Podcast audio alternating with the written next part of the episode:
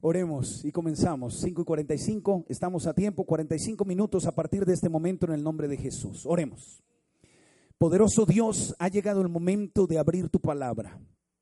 Tú conoces el por qué colocaste este tema en mi corazón. Tú conoces nuestras circunstancias y sabes si aquí en este lugar hay alguien que está pasando por un momento de ansiedad en su vida o van a venir tormentas que lo van a llevar a esa situación. Señor, yo quiero pedirte que hoy nos des paz, pedirte que hoy nos hables a través de tu palabra, pedirte que nos fortalezcas, que de este lugar nosotros podamos salir seguros de que nuestra vida está en las manos de un Dios omnipotente. Que las circunstancias que estamos viviendo, que las noticias que recibimos de los médicos, que las noticias que recibimos de la empresa, que las cosas que están pasando, todas están bajo tu control y que muy pronto, Señor, encontraremos la victoria en Cristo Jesús. Padre, en el nombre de Jesús te pido, toma control absoluto de este mensaje. Que yo desaparezca de este lugar y que solo Cristo Jesús sea exaltado y glorificado. Háblanos Jesús a través de tu palabra y reafirma nuestra fe en ti. Gracias por tu amor y gracias por tu misericordia al entregarte nuestro corazón hoy en el nombre de Cristo Jesús. Amén. No sé cuántas veces en el camino de la vida, don William, han llegado momentos cuando nos hemos ido a dormir y vienen una cantidad de pensamientos a nuestra cabeza. Y al principio uno empieza a pensar en las situaciones que está viviendo y está bien, es bueno de, vez en cuando recordarlas, es bueno de vez en cuando traerlas a la mente, pero de, de repente, Carlitos, la situación comienza ya a pasar de color, como, como dicen por ahí, de castaño oscuro. Y ya uno empieza a darse cuenta que voltea a mirar el reloj y el reloj ya marca las 12 de la noche y uno todavía eche y eche cabeza, de y, de, vueltas en la cama, mueve la almohada para un lado, la trata de voltear para que el lado frío esté, por, esté más fresco. Yo no sé a cuántos de ustedes les ha pasado que el reloj les da a las 2 de la mañana y siguen pensando, siguen dando la vuelta y dicen, ay, yo necesito dormir, necesito descansar. 3 de la mañana y no han podido descansar hasta que llega el cuerpo ya agotado, se quedan dormidos y a la mañana siguiente se despiertan con un dolor de cabeza, con un nudo en la espalda, en el cuello, cansados como si les hubieran dado palo en la cama y llegan y dicen, no puedo seguir así. Pero en la noche, otra vez lo mismo. Apagas la luz y vuelves a mirar hacia el techo y otra vez las circunstancias que estoy viviendo en el hogar, las circunstancias que a veces me preocupan de mis hijos, las circunstancias que a veces vienen y ya se acerca el fin de mes y tú tienes que pagar y hay muchos compromisos y sabes que el salario que vas a recibir no va a cubrir completamente lo que ya viene atrasado por varios meses.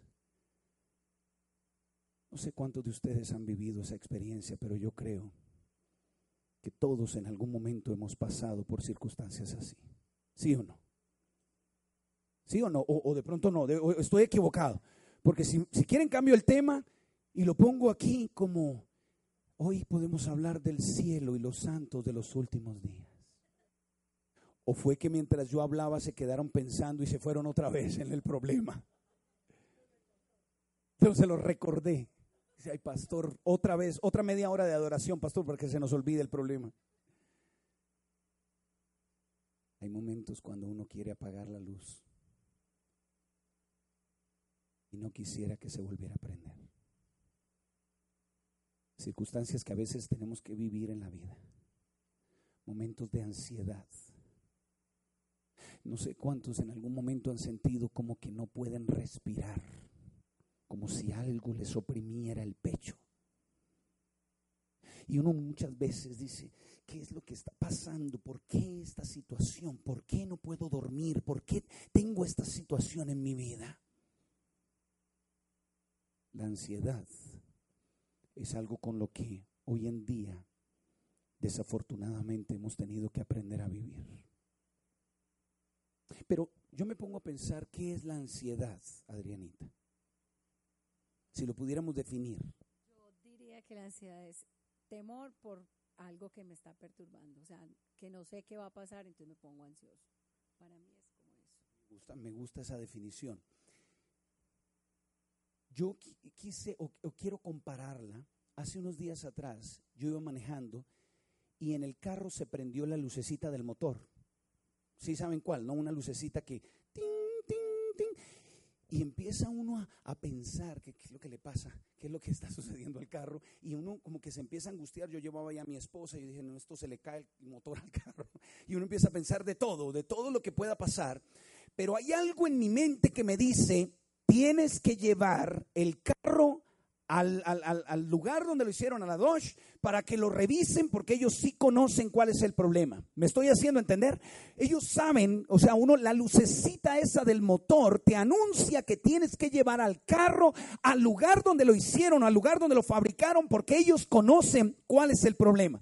Para mí la ansiedad se ha convertido en esa luz del motor esa luz que se enciende en tu vida, John, esa luz que pasa en tu vida, Juan Carlos, que te dice que tienes que regresar a aquel que te creó para que él encuentre cuál es la situación que necesita resolverse en tu vida. Amén.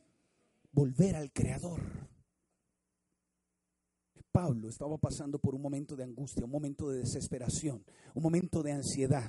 Y quizás yo esta tarde le estoy hablando a alguna persona que esté pasando por un momento de, estrés, de ansiedad, de situaciones, que no haya eh, qué es lo que va a pasar en el futuro, que de pronto están viviendo diferentes circunstancias. Y Pablo estaba viviendo una, una experiencia así. Y Pablo escribió, Filipenses capítulo 4, versículo 4 al 7, unas palabras que a mí me impresionan. Filipenses capítulo 4, versículo 4 al 7. Si lo tienen, díganme fuerte, amén. Dice la palabra de Dios. Voy a leer la versión internacional, nueva International Version. Dice la palabra de Dios. Alégrense siempre en el Señor. Alégrense cada cuánto? Siempre en el Señor. Y luego dice, insisto, alégrense. Alégrense cada cuánto. ¿Solo en los momentos de victoria? Cuando todo esté bien, Juana. No. Siempre. Aunque las cosas estén mal. Aunque las noticias sean fuertes aunque las circunstancias no estén como yo espero, aunque las circunstancias sean adversas, aunque los problemas lleguen a mi vida, aunque vengan las adversidades en mi trabajo, aunque pase lo que pase, la Biblia dice y Pablo dice, aún en medio de esas experiencias, alégrense siempre en el Señor. Luego dice que su amabilidad sea evidente a cuántos. ¿Están leyendo conmigo? Estoy leyendo la, nueva versión internacional, por eso es un poquito diferente a la que ustedes tienen allí. Pero es lo, es lo, mismo, yo voy a leer la Reina Valera también y se van a dar cuenta que dice exactamente lo mismo. Versículo 4, regocijaos en el Señor siempre. Repito, regocijaos, que vuestra bondad sea conocida por cuántos. No, dígamelo fuerte, ¿por cuántos? En otras palabras, Dios te está diciendo, oye, yo quiero que estés alegre. Pero no solo quiero que estés alegre, quiero que todos se den cuenta que, que estás alegre. Y tú dices, pero ¿cómo voy a estar alegre con la circunstancia que estoy viviendo? Ahí está la grandeza de un hijo de Dios. Ahí está lo difícil, Mariana. Porque amar a Dios cuando todo esté bien, cuando Dios me responda, cuando tengo empleo, cuando tengo trabajo, cuando tengo un ingreso, eso lo puede hacer todo el mundo. Pero en los momentos de adversidad, Luz Elena, amar a Dios, buscar a Dios, adorar a Dios, cantar a Dios, cuando vienen las dificultades, esa es la parte difícil, esa es la parte a la que Dios me está llamando. Y dice que todos se den cuenta de que estás alegre, que todos puedan observarte y darse cuenta que puedes estar alegre, porque la alegría viene del corazón y no puede estar supeditada a las circunstancias que estás viviendo, sino a la esperanza que tú tienes en el Señor. Por eso, si hoy estoy feliz, si hoy tengo bendiciones, si hoy los problemas no están tocando mi puerta, alabo a Dios, Manuela. Ah, si hoy el Señor está conmigo, alabo a Dios. Pero si hoy tengo adversidad, si hoy las cosas no están bien en mi hogar, si hoy las cosas no están bien en mi salud, si hoy las cosas no están bien en mi trabajo, si hoy las cosas no están bien en mi vida y en mi hogar, también debo alabar a Dios porque tengo esperanza de que con Cristo mejores tiempos vendrán. Alabado sea Cristo Jesús. Pero Andrés y pastor, yo no puedo depender mi alegría y mi felicidad de las circunstancias que tengo a mi alrededor. Porque si no, Sandrita, voy a parecer como un roller coaster, un, ¿cómo, ¿cómo se llama? Una montaña rusa. ¿Han conocido a alguien que ustedes saludan y cuando lo saludan, ¿cómo estás? Bien, súper bien, todo bien. Sí, sí, y al otro día, ¿y cómo estás? ¿Y qué tienen ahí? Y al siguiente día, y dos días después. Y uno dice, ah, no, ese es bipolar, tan voluble. Y es que el problema es que estamos permitiendo que las circunstancias que están a nuestro alrededor, eh, señor Monroy, muchas veces permitimos que las circunstancias que están alrededor sean las que condicionen la alegría y la paz que yo puedo tener en mi corazón. Y no puede ser así, doctora Milena. Y uno dice, pero bueno, pastor, ¿cómo hacerlo? Bueno, hoy lo vamos a aprender. Y hoy te vas a dar cuenta, Juli, que se puede ser feliz aún en las dificultades, aún en la soledad que a veces se puede tener en el hogar. Porque un perrito lo puede acompañar a uno, pero no es lo mismo que el esposo. Pero ahora me encanta la frase, el Señor está cerca. Dígamelo. Yo no puedo perder mi convicción, Fernando. Yo no puedo creer mi fe. Yo no puedo perder en quién yo creo y lo que yo espero. Pablo llega y dice, alégrense y que todos se den cuenta de que estás alegre. El Señor está cerca. Dile al del lado, el Señor está cerca. Amalia, el Señor está cerca. Mire, el Señor está cerca. Y eso no lo podemos olvidar. Dorita, el Señor está cerca. Si lo dijo Pablo, ahora imagínate tú cuán cerca estás de volver a ver a Cristo Jesús. Fernando, hoy te vas a dar cuenta que tan cerca realmente está Jesús. El Señor está cerca. ¿Lo cree? Yo lo creo. Lo creo firmemente.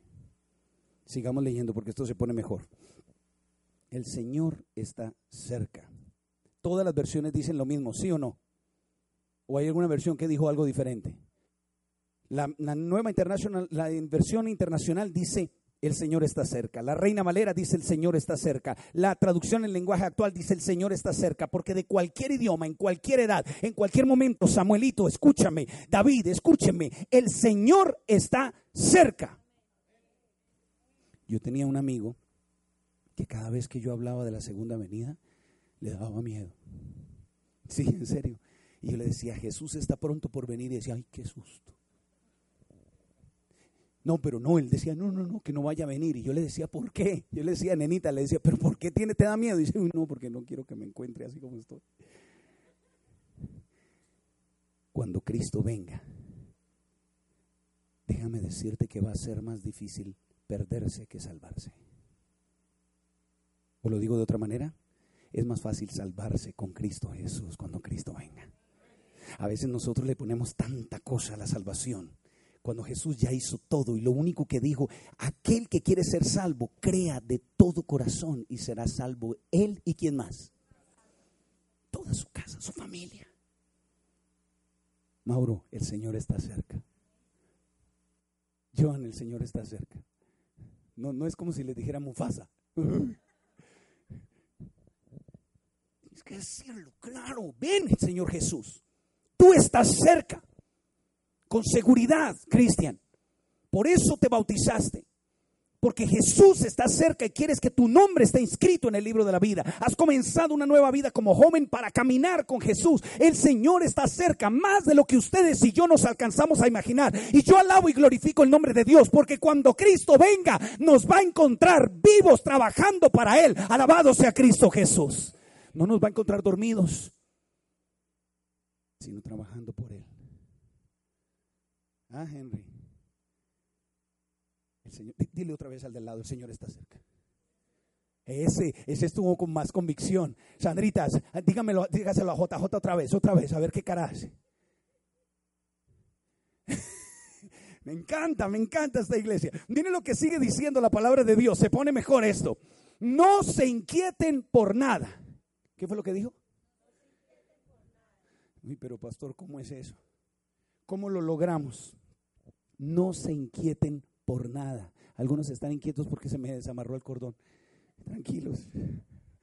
No se inquieten por nada, Mónica. Más bien, en toda ocasión, con oración y ruego, presenten sus peticiones a Dios y denle qué. ¿Cómo así? Y uno dice, pero pastor, ¿cómo no me voy a inquietar por mi hija? Pero, pero pastor, ¿cómo no me voy a inquietar si mi familia está al otro lado del, del planeta y yo estoy acá? Pero pastor, ¿cómo no me voy a inquietar con las circunstancias que estoy viviendo? Pero pastor, ¿cómo no me voy a inquietar por las circunstancias que está viviendo mi país? ¿Cómo no me voy a inquietar? Y el Señor te dice, no te inquietes, Dorita, tranquila, porque el Señor está al control de todas las cosas. Alabado sea Cristo Jesús. Entonces Él te dice, alma, no te inquietes por nada, sino que más bien, en lugar de preocuparte, en lugar de angustiarte, en lugar de dejar de dormir, dice, presenta tu, tu vida en toda ocasión con oración y ruego, tus peticiones a Dios y darles gracias. Y la paz de Dios, que sobrepasa todo entendimiento, cuidará tu corazón y tus pensamientos en Cristo Jesús. Vuelvo a preguntar, ¿hay alguien aquí que en los últimos meses por alguna circunstancia no ha podido dormir bien? ¿Ha pasado momentos de inquietud, de ansiedad? Yo tengo que decirte hoy que hay una paz, Alejandra, que ni tú ni yo alcanzamos a entender. Hay una paz, Luz Elena, que los hombres no nos pueden explicar. Esa paz que sobrepasa todo entendimiento, Fernando, es la que llenará tu vida y te dará un espíritu de contentamiento pasar las circunstancias que estás viviendo. Eso lo dice la Biblia y es una realidad. Pero tienes que orar y tienes que presentarle tus peticiones a Dios en acción de gracias. Hay un hombre que a mí, cuando estaba leyendo esta historia, me impactó muchísimo. Yo les conté a los misioneros y les dije que al regresar iban a tener pruebas. ¿Se los dije o no se los dije? Porque generalmente, después de un momento de victoria y de bendición, después de que haces la obra misionera, en la noche tu marido te pelea. En los momentos que mejor nos va, que acabamos de llegar, hemos dado las sopas, venimos de tal, y llega a la casa y ¡prum! Un problema. O ¡prum! Llama el dueño de la, de la casa esa en, en, la castellana y entonces empieza a dañarle uno el ambiente. Yo lo predico, sí o no, con, con razón de lo que estoy diciendo, porque así es el enemigo. Y entonces llama a uno doctora y de repente noticias que nos... Y uno dice, ¿dónde está Dios? Este hombre de la historia Dios lo escogió. Pastor, a ver si me acuerda cuál es este hombre. Y dice la palabra de Dios que el Señor lo cuidó, óyeme bien, durante muchos años lo cuidaba y lo protegía. Dios lo cuidaba y lo protegía. Y escuchen bien, después Dios lo llamó aparte y lo separó durante un tiempo mientras el Señor probaba el pueblo y lo preparaba para escuchar. Y a los tres años y medio le dice, ya el pueblo te puede escuchar, ve. Y él va en el nombre del Señor y en una predicación y con una oración corta, el cielo se abre y cae fuego del cielo y consume el holocausto. Y dos millones de israelitas que estaban lejos de Dios se convierten otra vez a Dios y reconocen que Jehová es el Dios verdadero. ¿De quién estoy hablando? Henry, yo me imagino ese momento de Elías. Miren, un momento que yo nunca voy a olvidar, Mónica. Fui invitado a la ciudad de Puno, en el, en el país de Perú, Alejandro. Y recuerdo tanto que me llevaron, Puno es una ciudad que queda casi a cuatro mil metros sobre el nivel del mar. Entonces, cuando yo llegué allá, yo era el orador invitado. En ese tiempo estaba trabajando en la división norteamericana y vine aquí a Perú. Y entonces era un pueblito pequeñito, para que se lo imaginen, eh, más o menos como el Totumo. Carreteras destapadas, todo pequeñito, pero allá sí estaban más modernizados, tenían mototaxis. Entonces uno se subía en la mototaxi y el mototaxista le decía a uno, ¿con viento o sin viento? Y yo le decía, ¿y cómo es con viento? Y yo, ¡ay, no, no, sin viento! El punto es que cuando salí del hotel esa tarde, me dicen, Pastor Cárdenas, ¿usted quiere ver el lugar donde va a predicar? Yo, sí, sí, llévenme. Y me llevaron en la mototaxi sin viento.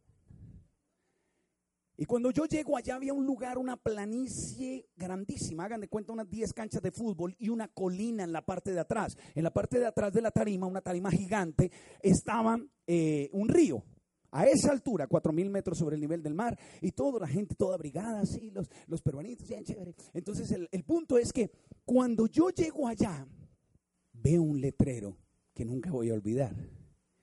Entonces, estaba el, letrero y decía, Puno, Perú, un canto por la paz.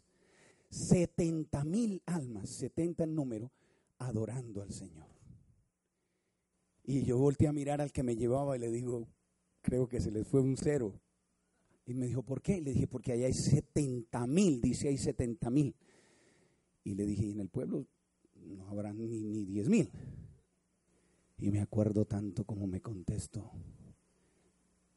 Me mira y me dice, usted encárguese de predicar, que nosotros nos encargamos de lo demás. y yo, ah, bueno, ok.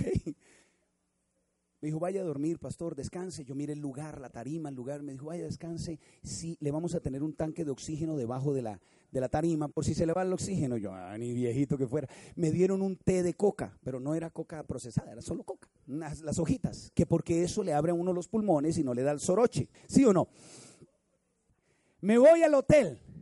Regreso a las seis de la tarde, me acuerdo tanto que comenzaba a predicar a las siete de la noche. Y cuando voy llegando, hermano, miren, era una cantidad de gente que yo nunca había visto, gente de todos lados, buses, camiones, gente a pie.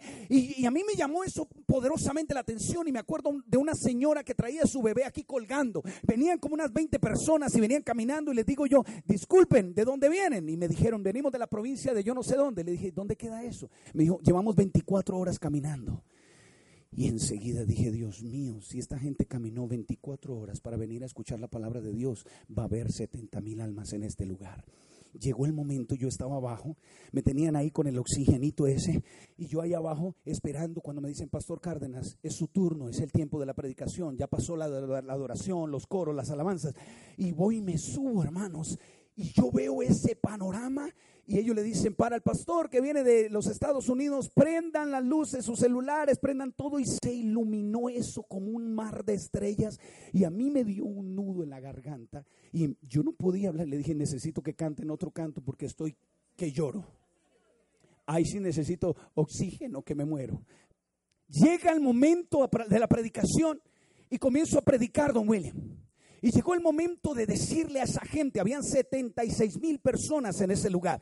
Era un mar de gente y empiezo yo a predicarles de que, del amor de Cristo Jesús, de lo que, a uno le apasiona decir que Jesús es el camino, la verdad y la vida.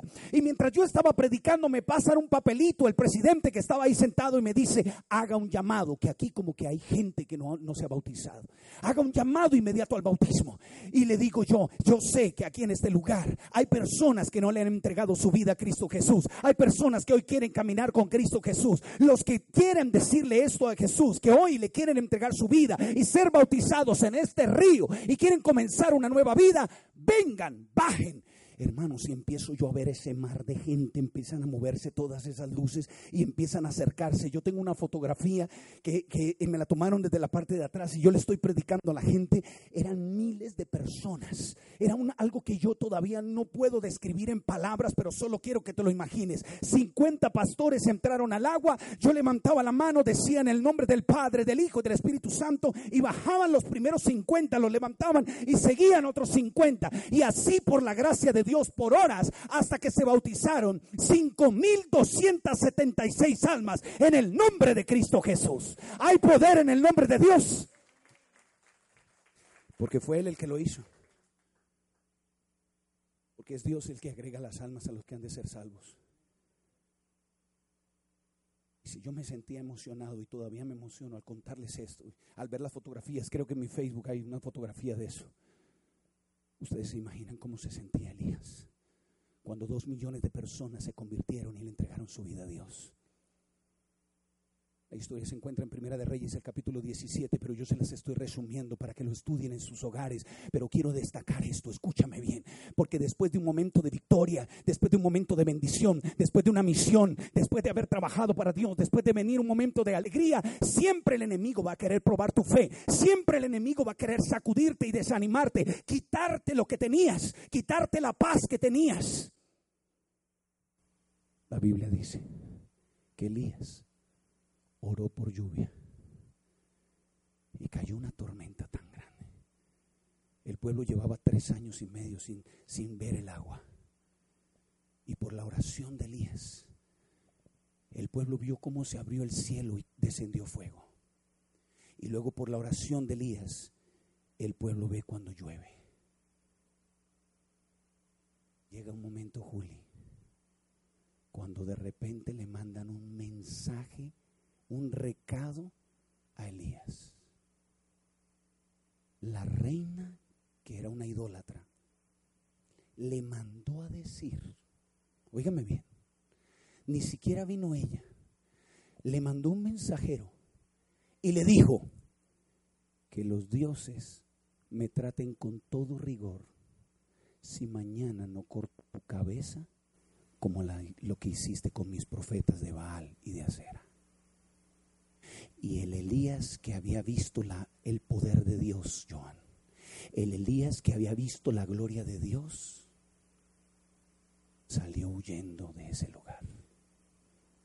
¿Por qué será que se nos olvida tan rápido lo que Dios ha hecho por nosotros en el pasado? Déjame preguntarte, ¿ha sido bueno Dios contigo en el pasado? Entonces, ¿por qué dudas? ¿Por qué te inquietas por las circunstancias que estás viviendo?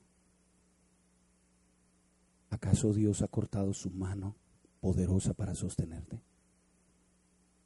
¿Acaso Dios no es el mismo ayer, hoy y por toda la eternidad? Acompáñenme un momento a esa historia, solo para leer un texto. Primera de Reyes capítulo 19 y voy a leer el versículo 3 y 4 en el Antiguo Testamento. Primera de Reyes capítulo 19 versículo 3 y 4. Ahí conecto con la historia que les acabo de contar. Y Elías cometió cuatro errores, John Jaime. Cuatro errores, nenita. Cuatro errores, Maritza, que nosotros muchas veces cometemos en los, en los momentos difíciles. Dice la palabra de Dios. Primera de Reyes, capítulo 19, versículo 3. Si lo tienen, díganme un fuerte amén. Viendo esto, Elías se levantó y se fue para salvar su vida. Y al llegar a Berseba, en Judá, dejó a su criado allí. Y él se fue por el desierto un día de camino. Y al llegar, se sentó debajo de un enebro y deseó morirse diciendo, basta ya, Señor, quítame la vida, porque no soy mejor que mis padres. Cuando yo llegué de ese viaje de Perú, vino el primer zamarrazo del enemigo, porque no estaba feliz. En la misión que hicimos ahora hace poco, donde tuvimos la oportunidad de predicar y todo, ni siquiera nos dejó llegar. En el, en el restaurante chino ya me dio el primero. No sé si ustedes estuvieron en el testimonio que contaron de que me dieron camarones. Yo soy hiperalérgico a los camarones. Pero eso es solo uno de los detalles, porque si yo pongo a Camilo a hablar, si yo pongo a Milena que nos cuente los momentos, a Lucelena en los momentos de felicidad, a Maritza, si le pido a ella que hable y que nos diga cómo ha sido estos días, a Fernandito, a Fercho. Yo creo que nos quedaríamos aquí toda la noche, pero no vamos a hablar de lo que hace el enemigo, vamos a hablar de lo que hace Cristo Jesús. Porque el enemigo puede hacer muchas cosas, puede amenazarnos, puede mandar una vieja bruja con un mensajero para decirnos, óyeme, te vamos a matar.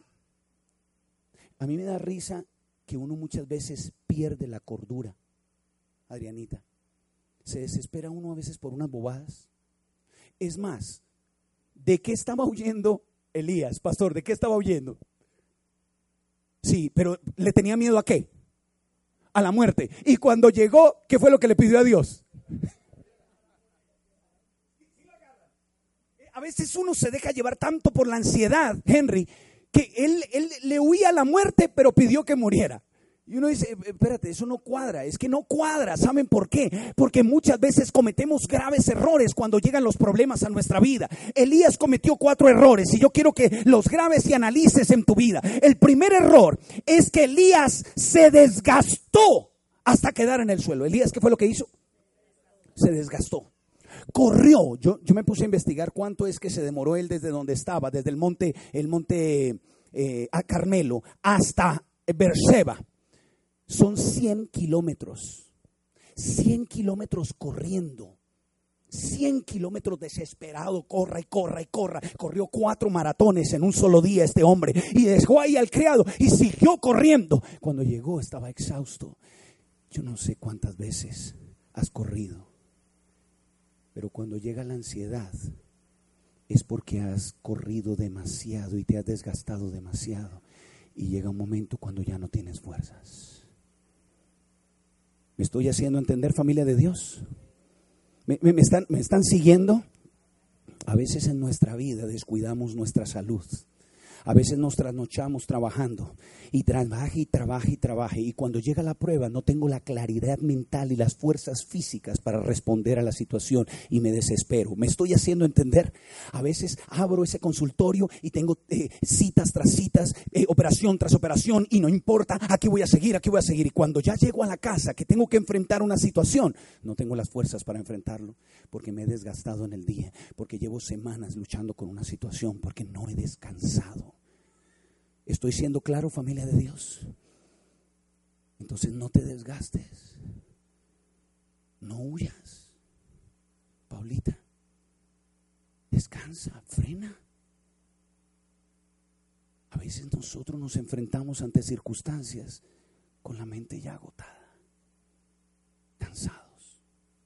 ¿Y qué fue lo segundo que hizo? ¿Qué fue, ¿Cuál fue el segundo error, Dorita? Si lo alcanzas a notar. Cuando iba corriendo, ¿a quién dejó en el camino? Nos gusta, eh, nos quedamos solos. Y no nos damos cuenta, Alejandro. Por eso es que tenemos que apoyarnos. Pero a veces decimos, no, sabes qué, quédate acá. Sabes que yo no llamo a nadie, yo no contesto a nadie, yo cierro el WhatsApp. Esta semana, un amigo con, con el que vamos a viajar ahora en los Estados Unidos, se me perdió toda la semana. Pero literalmente, Claro, yo no soy como Juana que mando 37 mensajes. No, mentira. Es que, es que Juana me lo dijo. Juana nos lo contó en el podcast. Dijo que cuando alguien se le pierde, manda 37 mensajes. Así nos dijo. ¿O fuiste tú a ella? Ah, no, ella. Eh, bueno, ella le gusta saber dónde están, ¿sí o no? Bueno, yo no le mandé 37, le mandé 36. Pero bueno, el punto es el siguiente. No apareció. Y yo dije, ¿este man qué pasó? ¿Se murió o qué? ¿Qué le pasó? Y me escribió un mensaje esta mañana, no, discúlpame, parcero, es que tuve una semana muy dura, muy difícil y apagué mis celulares. Yo le respondí, le dije, ¿soy tu amigo o no? Porque los amigos se supone que para eso somos, ¿no? ¿O no? No voy a ir a la iglesia. Ah, hoy no voy. Me quedo en casa orando. Cuando tus amigos y tu familia son los que te van a fortalecer. Pero a veces nos quedamos solos. Quédate aquí, siervo, yo sigo solo. Hay cosas que no podemos enfrentar solos. Por eso Dios nos ha dejado una familia. Por eso el Señor nos está colocando como familia. Y si tú me estás escuchando a través de este sermón en la radio, en Spotify, y no viniste hoy a la iglesia por alguna circunstancia, no te puedes quedar solo, no te puedes aislar. Elías dejó a su criado allá porque quería estar solo. Y en los momentos de depresión, en los momentos de ansiedad, en los momentos de estrés, no podemos quedarnos solos. Amén. No podemos quedarnos solos. Número uno, se desgastó. Número dos, alejamos a otros y nos quedamos solos. Número tres, nos centramos en lo negativo. ¿Nos centramos en qué? ¿En qué parte Elías se centró en lo negativo? Lean el versículo 3 y 4, ahí está. A ver, ¿dónde se centró en lo negativo Elías? Ah, eh, mm, mm. Él trajo lo negativo de Él para ponerlo. Es que yo no soy mejor que mis padres. ¿Y quién te lo está preguntando, Elías? Pero a veces nosotros somos así. En los momentos de ansiedad, en los momentos de depresión, solo traemos las cosas negativas en lo que estoy viviendo. Es que yo estoy viviendo por esto, es que estoy pasando estas circunstancias, es que me estoy esto, esto y esto. Y entonces nos centramos en lo negativo. Cristian, no te centres en lo negativo, porque hay muchas otras cosas que están a tu alrededor. Déjame decirte, hay muchas otras bendiciones que el Señor tiene en tu vida. Amén. Esa circunstancia que estás viviendo es dolorosa, sí, sí. Yo no estoy diciendo que no, no estoy aminorando el problema. Porque para lo que para mí es un problema, para ti pueda que no sea. Pero para lo que para ti es un problema, para mí pueda que no sea. Pero todos tenemos dificultades. Y en Cristo Jesús todos tenemos solución. Pero no puedes quedarte sola. No puedes centrarte en lo negativo. Y punto número cuatro. Cuando esas circunstancias vienen, nos olvidamos de Dios.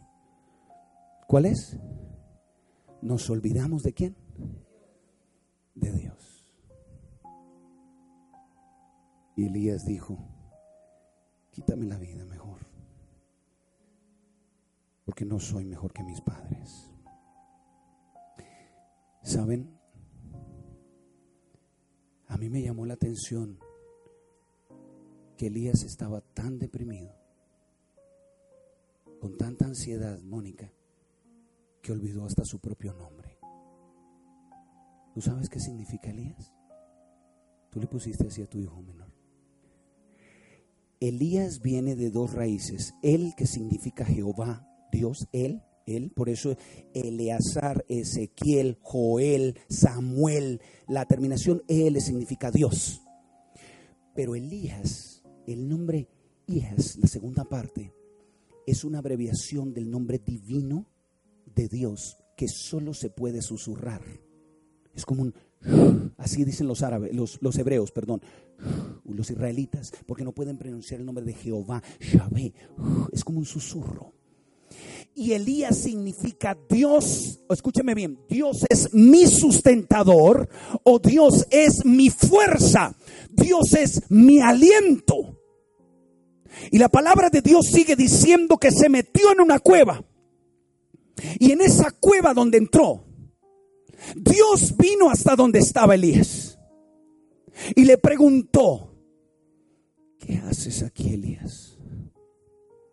Y Elías comenzó a sacar excusas y volvió y se encerró en otra cueva. Y dice la Biblia, y de repente vino un viento tan fuerte que rompía las piedras, pero Dios no estaba en el viento. Y después del viento vino un terremoto y Dios tampoco estaba en el terremoto. Y después vino un fuego consumidor, pero Dios no estaba en el fuego. Y dice la Biblia, y luego vino un susurro apacible y suave. Y ese susurro le preguntó, ¿qué haces aquí,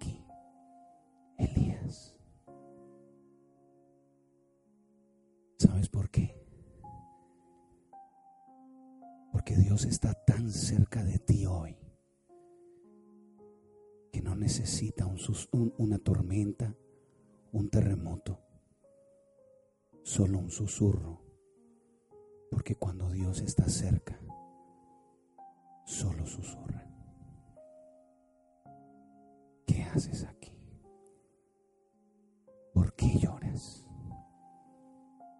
¿Por qué te entristeces? ¿Por qué te preocupas, papá? No te desesperes.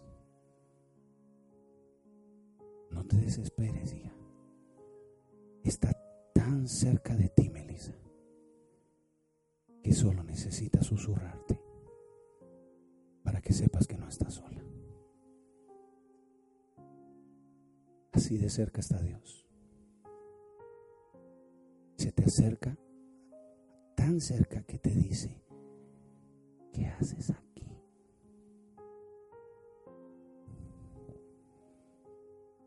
No te desesperes.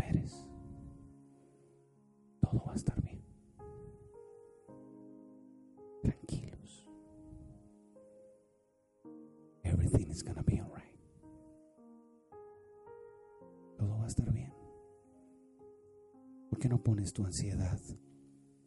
lo que te preocupa como joven, lo que te preocupa como madre y como esposa. ¿Por qué no se las pones a Él en acción de gracias? Y confías en Él. Todo va a estar bien.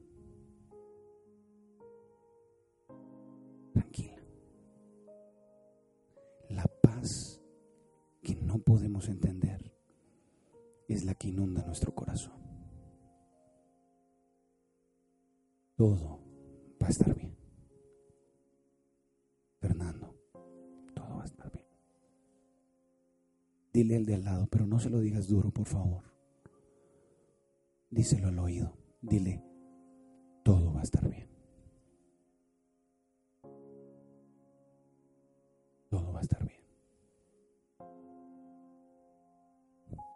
Cuando Dios puso este tema en mi corazón,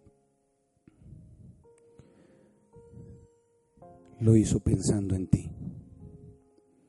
Y tú sabes quién eres.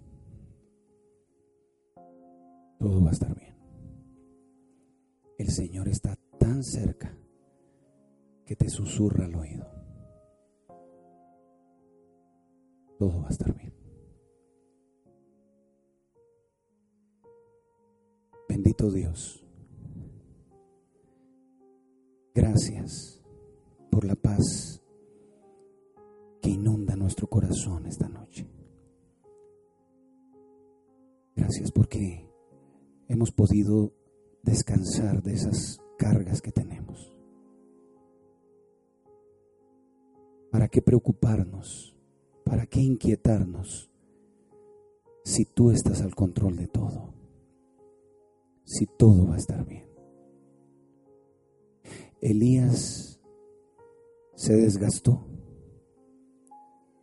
se quedó solo, se centró en lo negativo y se olvidó de ti por un momento. Pero tú estabas tan cerca de él que cuando él salió de esa cueva encontró paz y encontró bendición.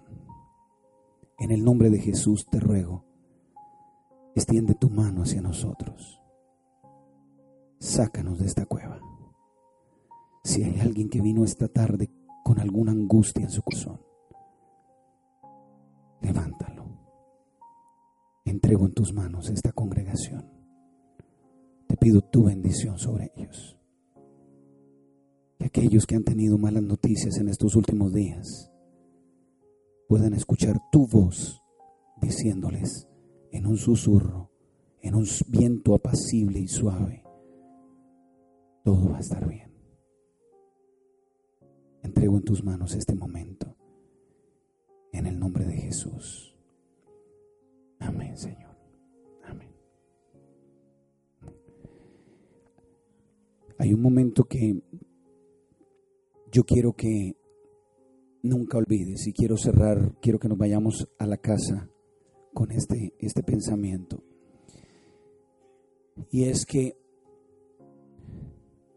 en el momento en el que Pedro se estaba ahogando, cuando caminó sobre el mar, dice la Biblia, miró a Jesús y extendió sus manos y le dijo, Señor, sálvame. Hoy, extiende tus manos hacia Él. Cuando tú extiendes tus manos, son dos señales. Una, de victoria, los campeones, como Egan Bernal levantó sus brazos. O dos, cuando alguien lo va a atracar a uno, le dice, ríndase, y uno levanta, abra las manos, levante las manos. Entonces, cuando tú levantas tus manos a Dios, estás haciendo las dos cosas.